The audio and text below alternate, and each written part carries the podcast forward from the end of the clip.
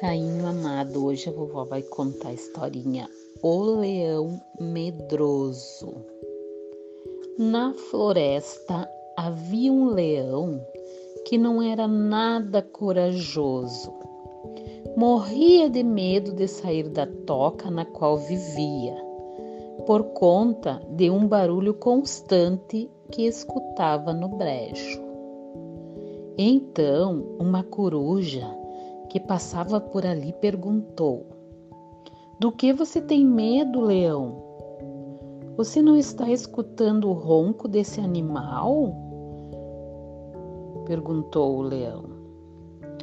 Com certeza deve, deve ser uma, um bicho enorme, disse o leão, se referindo ao coachar de um sapo.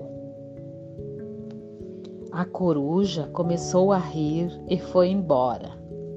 Ela sabia que não era que não iria conseguir ajudar um leão que tinha medo antes mesmo de saber de conhecer o tamanho do animal.